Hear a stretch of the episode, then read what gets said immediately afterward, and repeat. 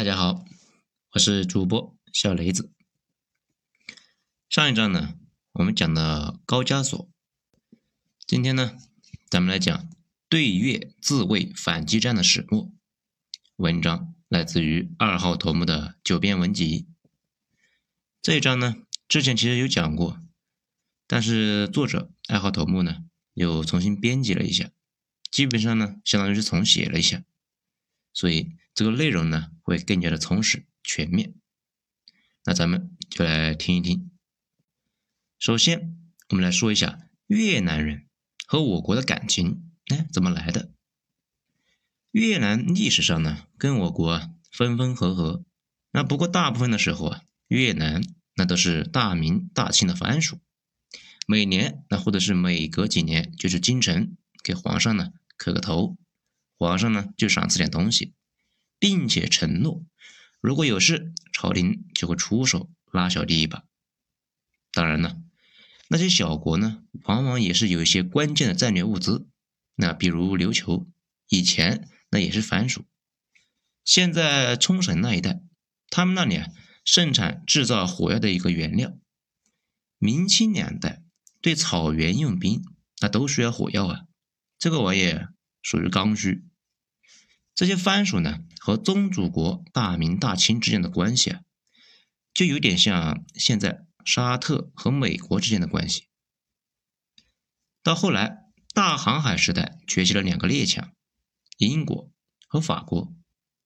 这英国呢，直接就开着炮舰到了中国的东南沿海，炮舰送温暖，那强烈要求大清自由贸易，并且呢，抢走了我国的香港，而法国。啊，实力就虚一些，就一只猫在西南那搞渗透，就非常利索的把越南那给切了下去。大清呐，那当时虚了一批，除了在镇南关自保了一下之外，就没法拉这个兄弟一把呀。于是那就那样了，小弟越南呢就被割走了。后来呢，一直挺到了抗日战争爆发，法国想在越南搞渗透。在我国啊，西南的目标那依旧是没什么进展。到一九四零年，日本人来了，珍珠港之后啊，日本人是攻入了东南亚。这个事情呢，为什么要攻入东南亚？咱们之前有讲过，侵华日军为什么想不开去找美帝了？大家可以去听一下。我们一直说法国人的战力那基本是负的，拿破仑战争之后。法国人的技能点全点在投降上了，日本人呢，啊几乎是没费什么力就把法国人赶出了越南。不过啊，你现在去越南、缅甸这些地方，他们并不讨厌日本人，日本人也抓他们的女人去做慰安妇。但是呢，你什么时候听说他们抗议了吗？一直都是中国、韩国啊这两个国家在闹这个事情。归根结底。越南人对日本人更多的是一种惊讶，心想：“哎呀，我去，原来黄种人可以打败白种人。”日本人的战果啊，为越南人战后的反复搏杀提供了思想上的基础。这越南人从那之后啊，他们也就开开始的、慢慢的就雄起来了。这到了一九四五年，日本人战败退出了越南，法国人呢又贱兮兮的回来了。不过啊，这一次不一样了。一方面呢，亚洲反殖民战争那是如火如荼；在另一方面，越南人目睹了日本人把法国人摁在地上摩擦，那已经开始不屑于被法国统治了。所以啊，从一九四五年的日本人一走，就开始反抗法国人。这到了一九四九年呢，我国解放战争结束，我党在中国上台，精神和物质上都鼓舞了越南人民抗击法国殖民者。解放军渡江打到了中越边境之后，随后啊进入越南，帮助越南抗击法国。那这里有个问题啊，中国管他们干什么呢？其实也不复杂。毛主席一直以来的战略思路啊，那就是御敌于国门之外，仗到别人家里去打，酒席在自家院里面吃。所以啊，解放军果断是越境出击。准备在越南驱逐法国人。一九五四年，在中国的支援之下，那在一个叫奠边府的地方，越军和法国人爆发了决战。越南人呢，打死了法军一点六万人，这是创下了黄种人对白种人战争的一个最高纪录。中国在朝鲜这个战争大规模歼灭战中，歼灭的基本上都是韩国人，歼灭白种人万人以上的战役啊，并没有。当然了，中美双方达成共识，统计各自伤亡和击毙数量的时候啊，都不算韩国人。嗯，这韩国人不算人。这里呢，多说一句，越南人的残忍那是出了名的呀。如果奠边府战役由我国来打，法国人死不了那么多，优待战俘，战争结束之后就把他们给送回去了。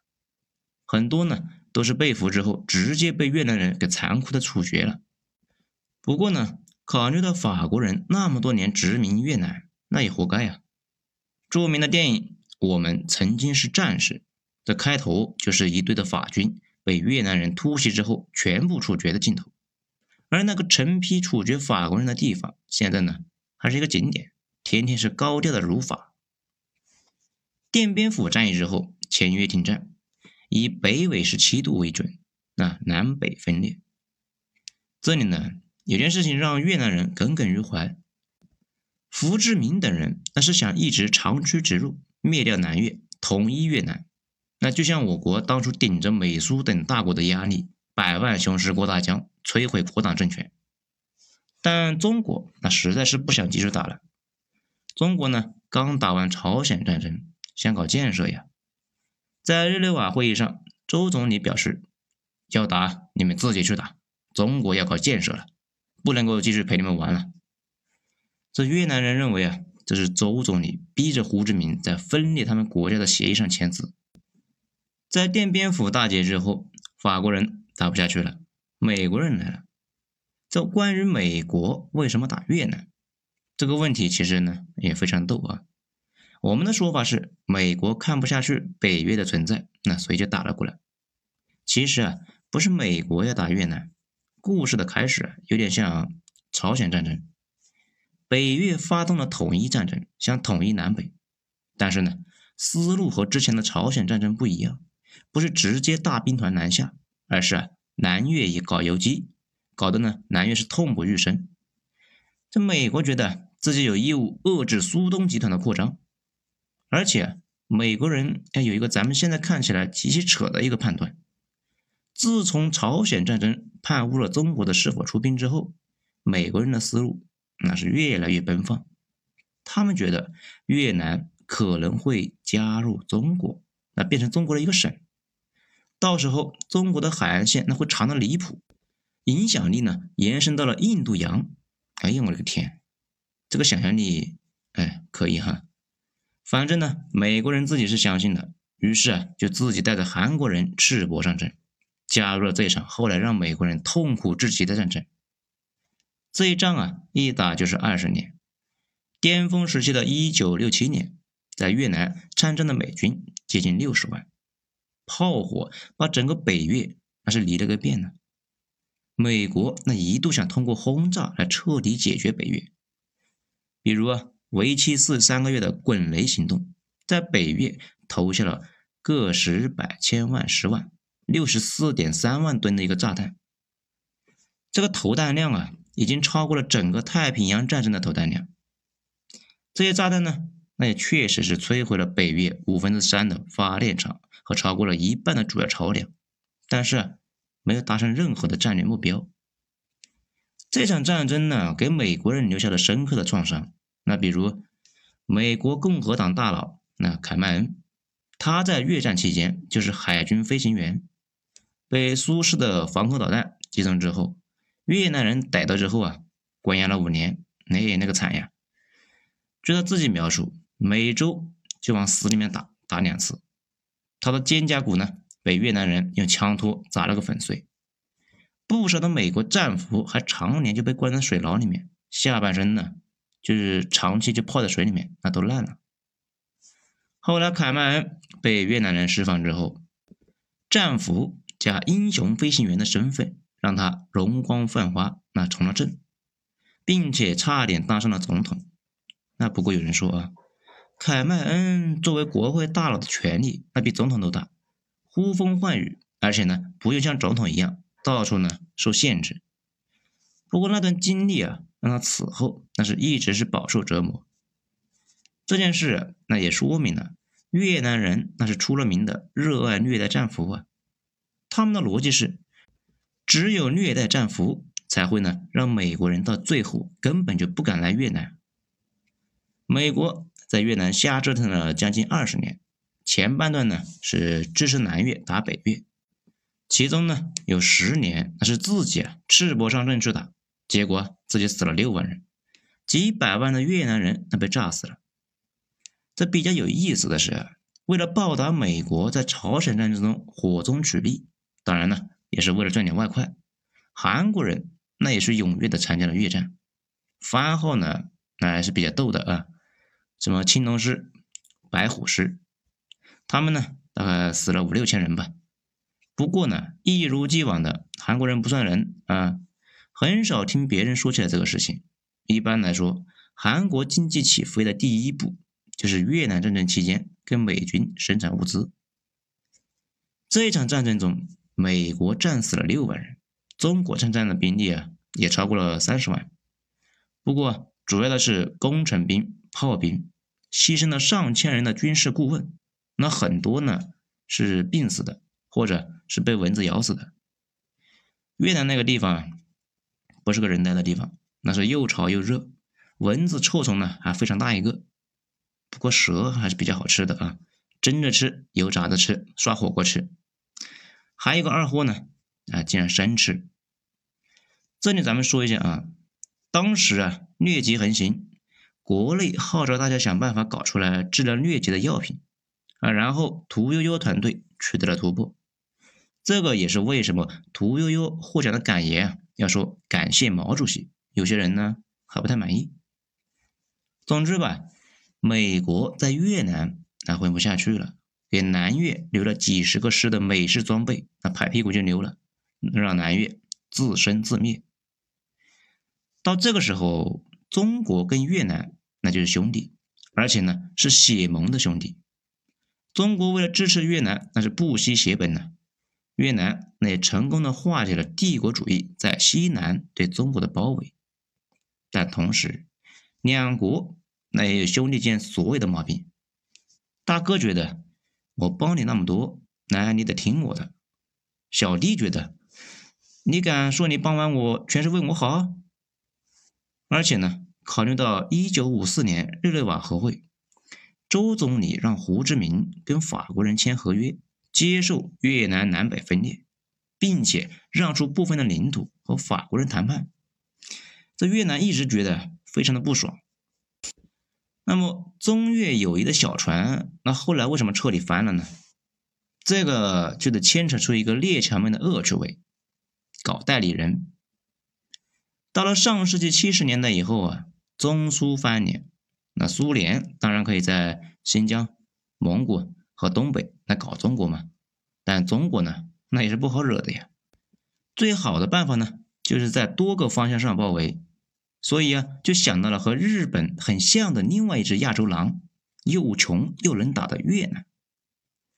随后啊，苏联和越南那结盟了，他俩鬼混到一起啊，这想干什么，路人皆知，事实上都不用去猜，很快各种迹象都就明显了。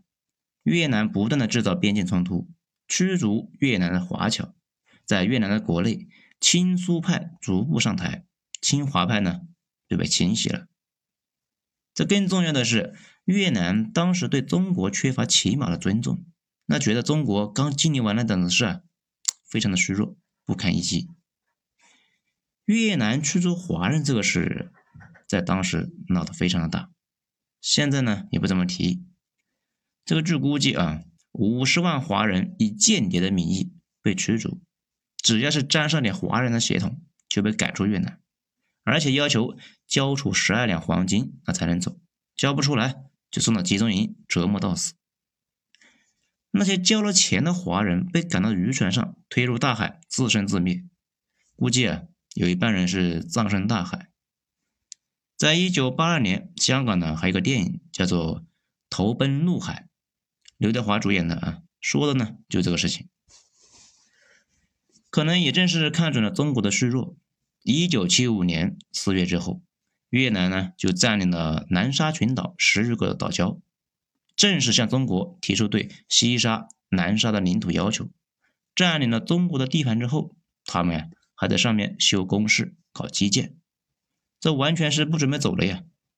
当然了，这个事本身的并不可怕，可怕的是越南跟日本当初是一样，越来越疯。这一下就到中国这边要思考，哎，下一步该怎么走了？邓公要跟美国发展的关系，这是呢继承了毛主席晚年的思路。毕竟早在一九七二年，尼克松已经访华，在毛主席的权威的光环加持之下，党内。那已经接受了我国要和美国啊合作这么一个观念。至于怎么合作，嗯，这个却非常的难搞。邓公继承的是毛主席的遗志，毛主席呢要的是什么呢？是独立自主，谁也不能够干涉我国的内政，我国那也不依附谁。所以啊，邓公希望的是美国把中国当成强大的盟友和伙伴。中国既不出让主权，也不在原则的问题上让步，所以呢，就需要向美国传递两个信息：第一个，我们呢能搞定你们搞不了的事情，你需要我们；第二个，我们说话算数。而美国啊，当时啊非常的背，国内滞涨，也就是呢，同时通货膨胀加失业率上升。这个呢，选修过大学经济学的小伙伴呢，应该知道，这两个指标那一般都是反着的。通货膨胀高，这个失业率会下降；失业率高，通货膨胀会低。美国当时有点懵啊，这两个指标那一起高，那真的没怎么见过。越南战争呢，打的像一坨屎一样，国内的左翼运动那是风起云涌啊，年轻人呢成天啥也不干，就全国搞串联。吸毒乱搞，大家可以参考一下《阿甘正传》，这里面有一段讲的就是那个年代。这段时间一般被称为“苏攻美守时代”。美国啊，确实是需要一个强大的盟友来牵制一下苏联。那这个时候呢，如果中国揍一下这个新崛起的亚洲狼，那简直是不能太合适啊。因此，此时的越南蹦跶的是不成样了呀。在南亚，那基本是无敌的存在，不断的在边境骚扰，称霸南亚的野心，跟日俄战争之后的日本人那是一毛一样，眼瞅着就要搞九幺八了呀。中国西南边境的明显是陷入了动荡，如果呢能揍一下越南，打掉他们北方的一个战争工业和潜力，灭掉他们的称霸地区的野心，防止他们呢铤而走险，发动军事冒险。这又是一次御敌于国门之外，并且西方明显对越南那有畏惧感。如果能教训一下越南，也能够在西方那里树立一根标杆。而且呢，当时我国一再的公开向越南抗议，如果无视中国的政府抗议，继续推行反华、排华、侵华的政策，中国将采取措施。只是越南啊。当时感觉自己那牛逼的不得了啊，刻意忽略了中国方面的警告。整体而言，中国基本确认要打越南。这个时候，邓公访问美国，那提出了他的构想，说是要揍越南。在美国当时的总统是卡特总统，缺乏想象力，觉得，哼，我们美国搞不定的事情，中国，嗯，应该也搞不定。而且呢。越南背后又有苏联的支持，美国并不希望中国和越南卷入战争，因为美国啊不想苏联卷入之后的事情大到不可收拾。但邓公有他们的想法，账啊那是算得门清的。当时中国所有的边境线上全部冲突不断，这有点像千里跃进大别山之前的国民党全面进攻阶段的一个情景再现。毛主席这样的战略家，那不是想着来一股敌人打一股，那样子啊，永远处于被动。好的做法呢，是一支部队冲出去，主动出击，变被动为主动。邓公那跟了毛主席那么多年，这个道理啊，那自然是懂的。邓公那也目睹过1962年我国呢对印度那次突袭的决策过程，知道解决了这种跟牛皮癣一样没完没了的边境冲突，最好的办法就是呢趁对方不注意，突然把对方打趴下，打掉对方的决心和气焰，以战止战。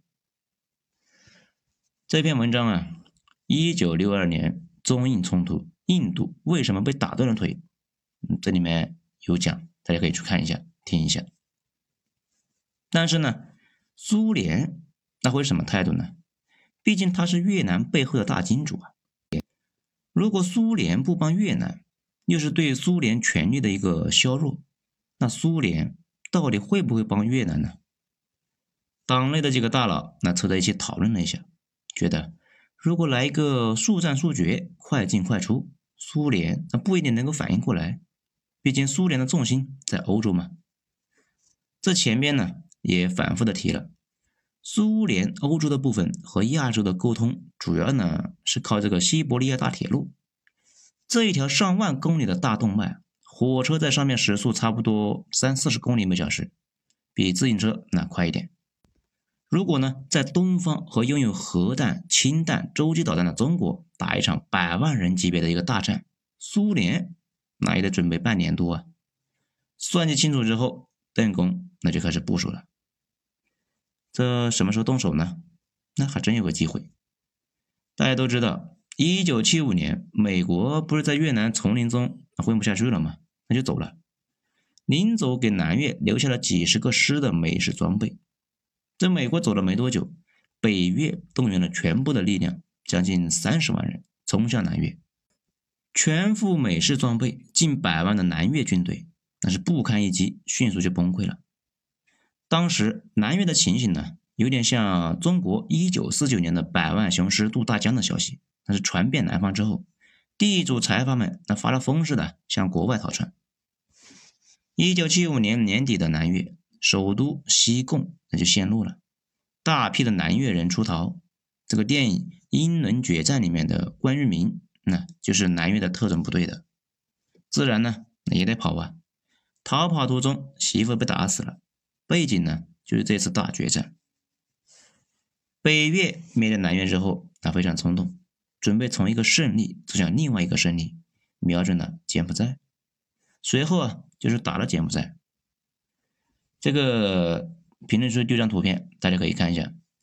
越南这个地形呢，就跟个勺子似的。柬埔寨是在最南边。一九七八年一十二月，二十五万人的越南人，这个人民军呢，浩浩荡荡冲入了柬埔寨。这个时候，北方只有三个师防着中国。过完年，一九七九年二月七日，中国就动手了呀！二十多万的解放军在重炮和坦克的配合之下，攻入了越南北部。三个大兵团开始呢。围攻老街、高平和亮山。此时越南主力那都在柬埔寨，这个一时半会呢是赶不回来了呀。进攻越南的部队是我军里面战斗力比较弱的一些的，真正有战斗力的精锐部队全部部署在了新疆、甘肃、北京、东北这些地方。这些地方是朝着苏联嘛。并且在对越自卫反击战开始之后，全部进入了一级戒备。各野战部的部队也离开营区，前往这个设防阵地，准备迎接北方的进攻。对越战争那一开始，铁锤砸耗子啊！越南北部防线呢有组织的抵抗，迅速就崩溃了。经营多年的防线，面对解放军重炮轰击，那就跟泥捏的一样。越军全国总动员。迅速组织了十来万的民兵和正规的军，开始对我国逐步抵抗。不过越军抵抗的效果甚微啊！我军战略的目标是先后达成，尤其是亮山，对于越南的意义就相当于潼关对陕西平原的意义，而且是个大枢纽。亮山被攻陷之后，中国的坦克部队就可以沿着公路一直开到河内，只有一百五十公里左右。这个时候，苏联那急眼了呀！带着小弟一起谴责中国。最有意思的是美国，那就赶紧发了个声明，劝告中越苏保持冷静，并且呢提议中国从越南撤兵，越南也从柬埔寨撤兵。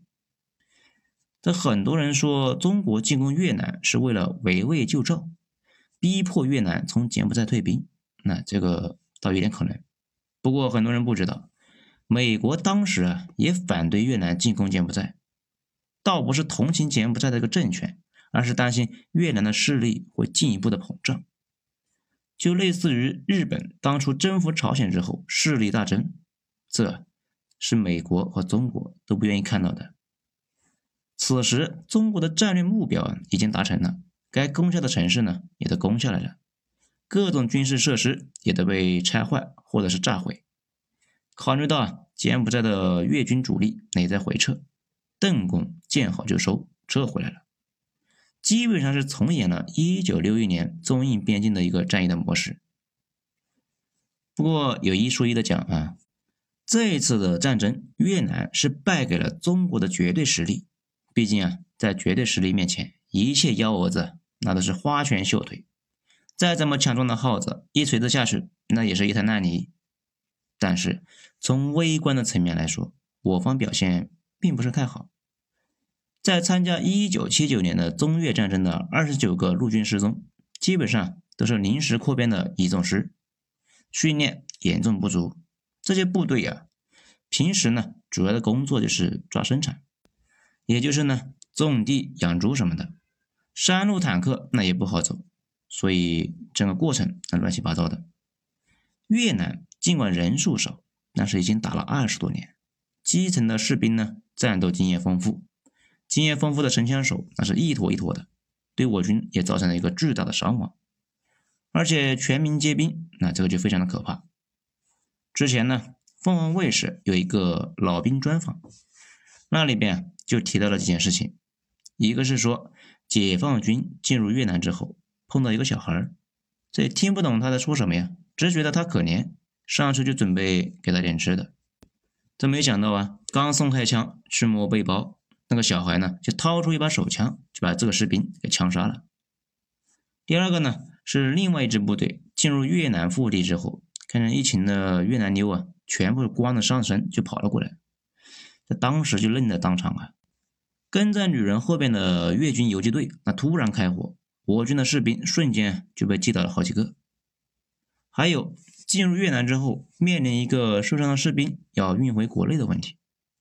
这运输队伍经常呢遭到偷袭，一个著名的女兵叫郭蓉蓉，她呢就是在运送伤兵的路上被越军游击队突击阵亡的。随后尸体呢也被烧，只找到了一段肠子，据说啊是唯一一个遗体没回国的士兵。不过这些那都是次要的，关键是跟越军交火的过程中，我军尽管是拥有绝对的优势，并且呢炮火非常的凶。一开战，对方的野战攻势那就被炸个稀巴烂，越军上万人的队伍直接是被打的失去了战斗力。但是接下来的战斗，我军依旧是伤亡巨大，越军剩下的那点部队战斗力呢，依旧是非常的可观。大家可以看一看《芳华》那个里面那段著名的六分钟的战斗剧情，非常的惨烈，还原度呢也非常的高。不过啊。咱们问过专业人士，说是遭到伏击之后能够迅速展开反冲击，冲垮敌人的，这绝对是战斗经验非常丰富的队伍。如果队伍里面是以新兵为主，情况啊就非常的危险。美军在越南那些年啊，很少能够做到反冲锋，主要呢就是呼叫炮火支援。一场仗打下来，看不见一个越南人的情况，那是非常的常见。《阿甘正传》里面那比较写实，里边的阿甘呢就没见过越南人，而且我军当时还没有全面装备头盔，绝大部分的士兵只戴了一个布帽。打完仗之后啊，有三分之一的阵亡的士兵都是因为头部受伤之后而不愈。也正是那个时候起，我军就开始全面装备头盔了。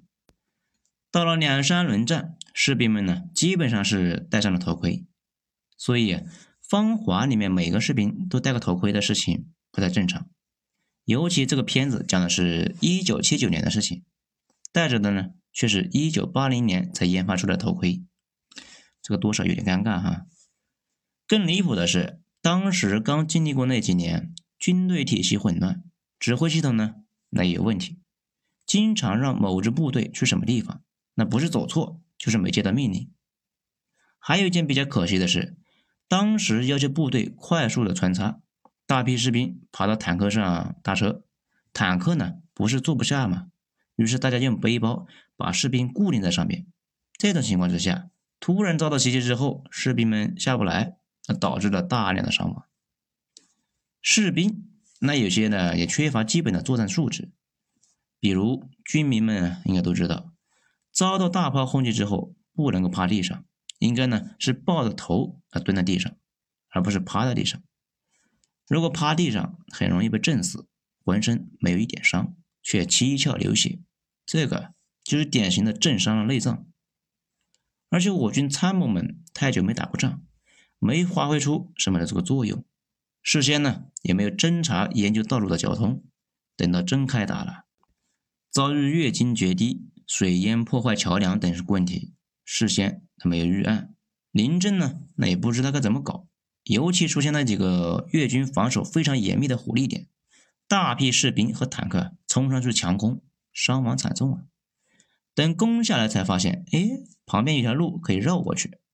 既耽误了时间，又伤亡太大，诸如此类的问题啊，完全可以做到事先筹划好。好在啊，越南人那没准备，他们正规军和游击队尽管是打得很认真，但是扛不住我军的炮弹又多又猛啊。保守估计，军民那死了十几万，有人估计也是三十万，绝大部分呢是被大炮给炸死的。正规军的话，他们是伤亡六万。我军伤亡两千七百万，不，两万七。考虑到我军那有先发的优势，并且实力占据绝对优势，这个战损呢，说实话有点难看。具体这个过程呢，咱们就不说了啊，太长了。在战争结束之后，中国方面无论是报纸还是电视，以及呢现在的百度百科，都声称我国赢了。那越南呢？几年前，我去越南出差，问了一个那边的哥们，我说：“打完那仗，你们恨我不？”他说：“ 恨啥？那场战争其实也是我们不对，那不该挑衅你们，后来把你们打得那么惨，那么快就退了兵。”我说：“哎哎，等等等等一下，这他喵的怎么还做上自我批评了呀？